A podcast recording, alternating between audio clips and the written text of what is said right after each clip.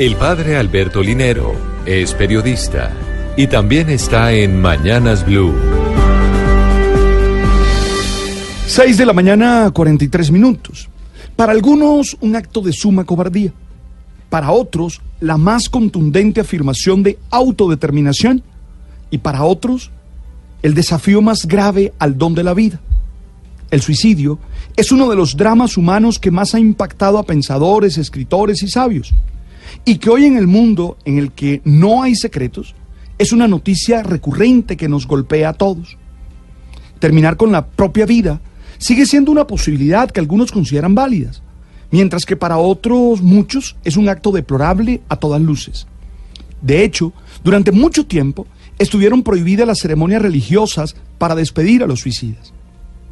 Como decisión irrevocable es planteada como salida y negociación por el sentido de la vida como decisión apresurada e inmadura, es planteada como el tiquete seguro a los castigos tras la muerte, en los que muchos creen, olvidando que de cualquier manera ya la existencia resultaba un castigo para quien lo intenta o lo realiza.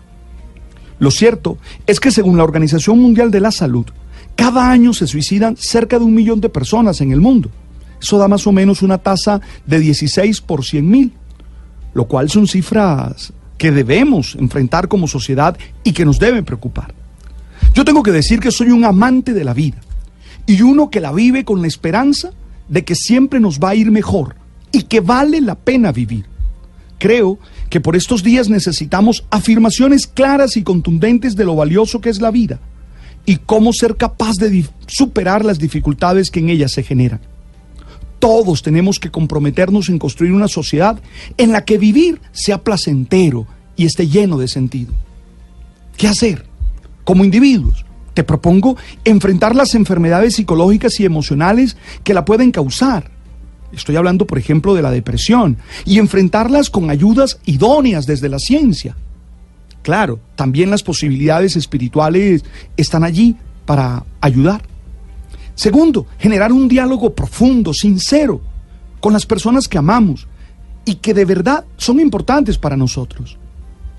Pero sobre todo, tener experiencias de amor que nos hagan ser libres y responsables, que nos hagan vivir solidariamente y que generen un acompañamiento real para los demás. Yo creo que tú y yo podemos hacer eso. Y claro, insisto, como sociedad, tenemos que generar mejores condiciones en las que podemos realizarnos y ser felices. Insisto, que la vida es un valor absoluto y que todos debemos defenderla y que hoy debemos declarar con fuerza que vale la pena vivir.